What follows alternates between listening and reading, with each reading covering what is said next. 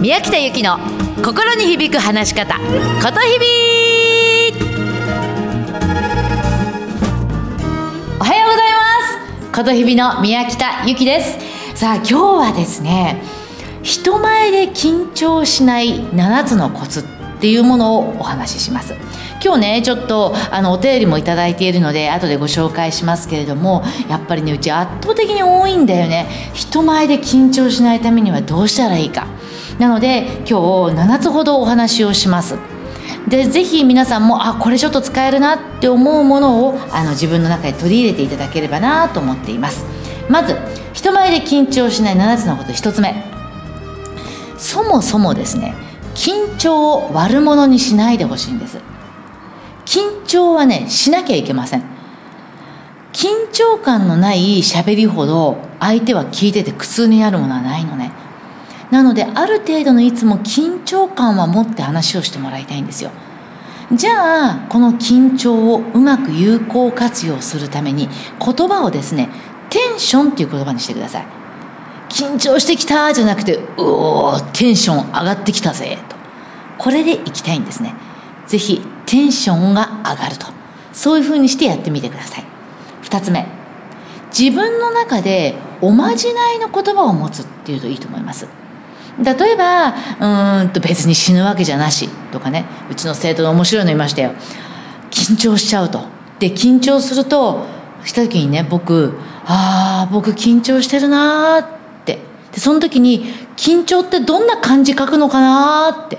そうするとこうやって空でこう緊張っていう漢字を書くと書けないんですよって。あ緊張っていう漢字が書けないぐらい僕緊張してるなーって思うとねプッて吹けるんですって。これ面白いなと思いましたね。是非皆さんそれぞれおまじないの言葉思ってみてもいいと思います。ちなみに私が緊張しちゃった時に持っているおまじないの言葉がですね話をする直前に心を込めて話します。聞いていただきありがとうございます。これを口の中でブツブツ3回言うんですね。心を込めて話します。聞いていただきありがとうございます。心を込めて話します。聞いていただきありがとうございます。これを3回繰り返す。そうするとねふーっと落ち着くんですよ。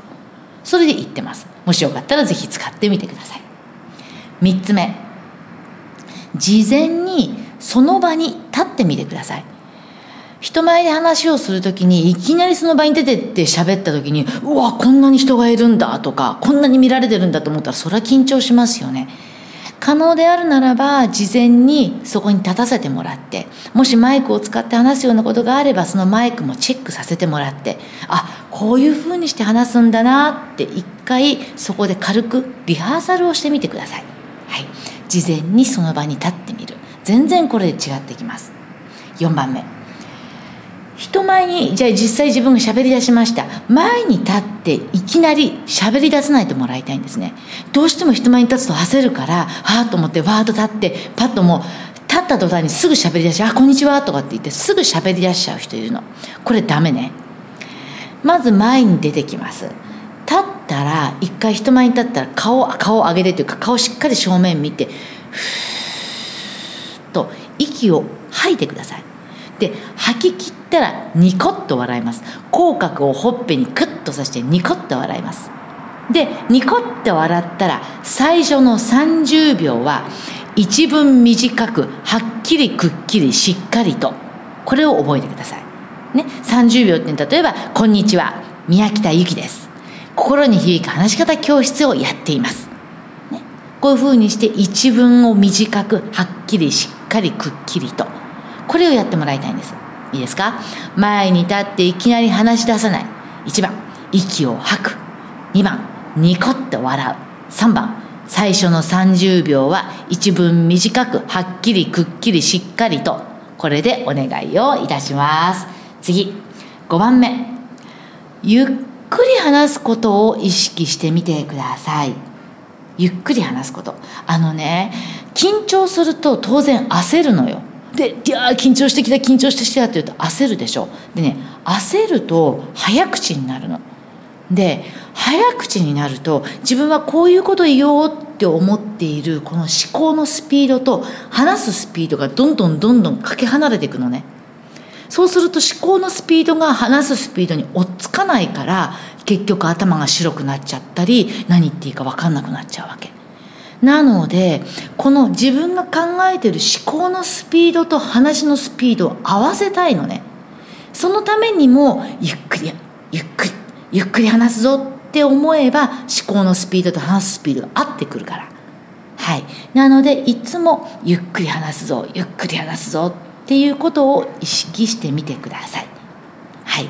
私もねもう例えば原稿とかある時には原稿の、ね、一番上に太い文字で「ゆっくり」とかって書いてるのね。そうやって思考のスピードと話のスピードを合わせています。次6つ目。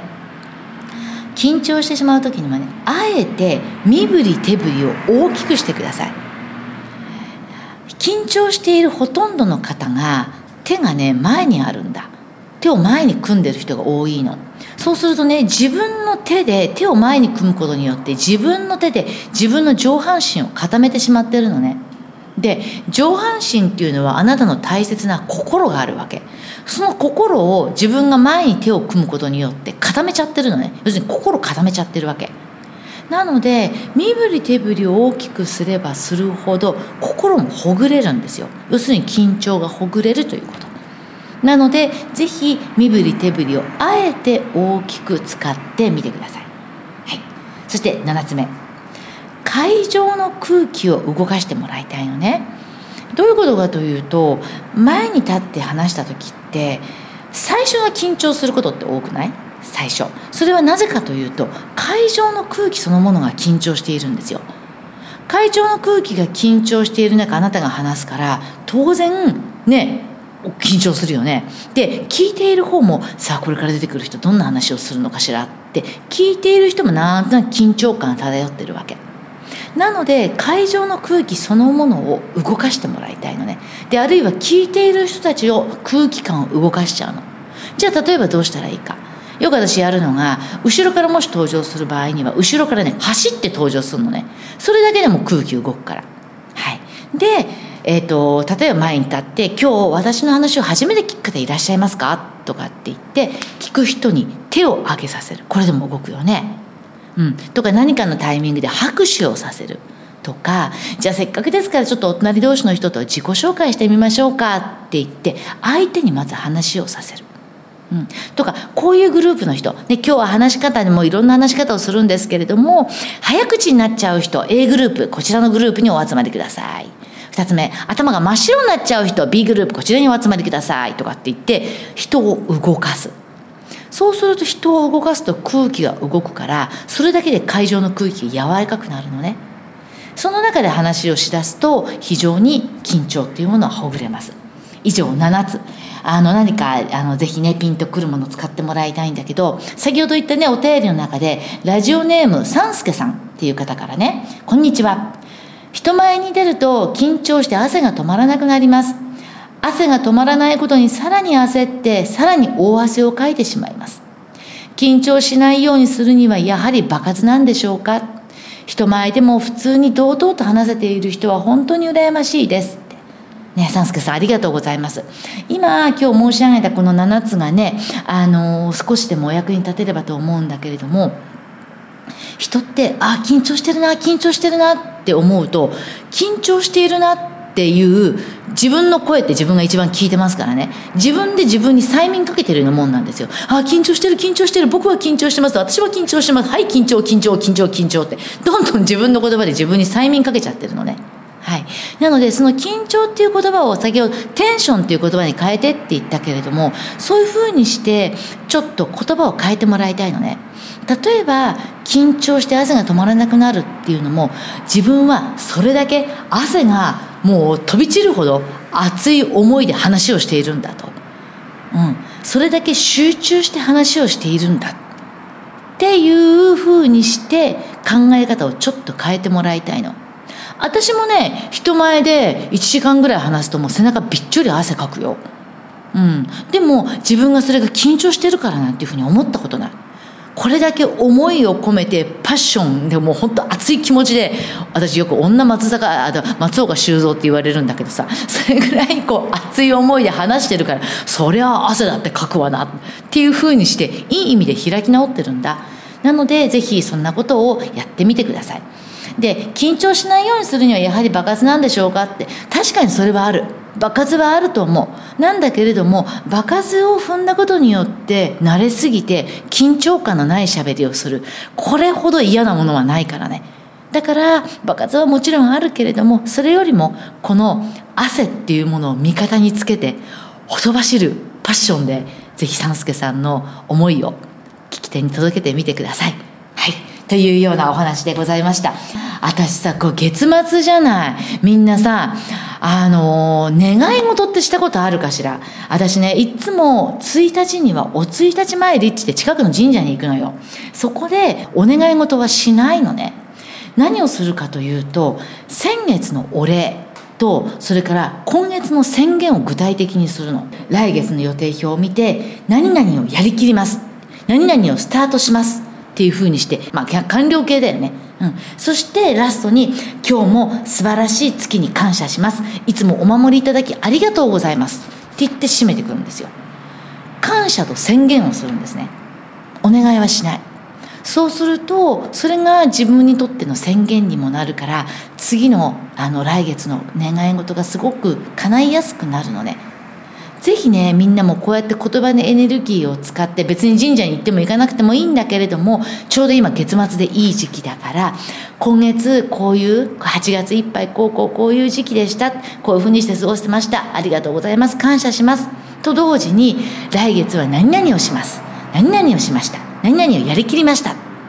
新学期が始まって何々をしました。何々をします。っていうふうにして宣言してみて。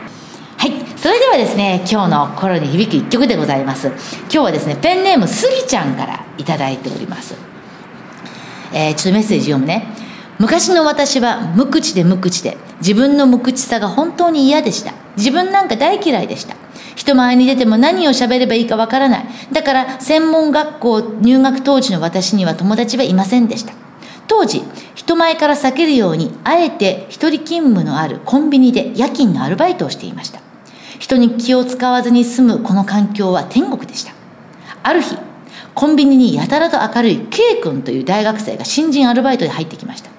夜勤研修中に2人で店長に2人で夜勤に入るように指示されました。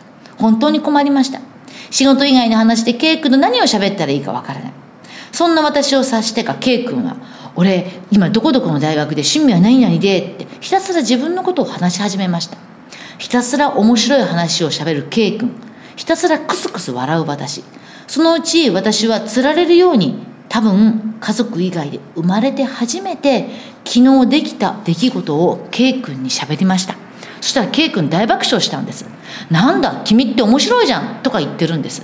それからずっと K 君は自分の話をし続け話の話し方がわからない僕は私は横でクスクスと笑う。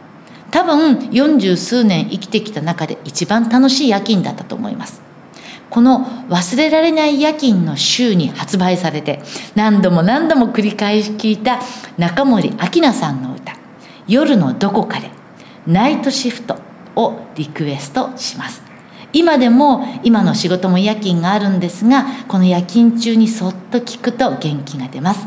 昔の自分の心に響いた忘れられない曲です。ということでスギちゃんより中森明菜さんの「夜のどこかでナイトシフト」を頂戴しました。杉ちゃん聞いてますか？あのぜひ聞いてください。はい。ということでぜひ皆さんもね今週末も素敵な週末をお過ごしください。うまく話すな。心込めて話してね。琴日々の宮北ゆきでした。じゃあね。またね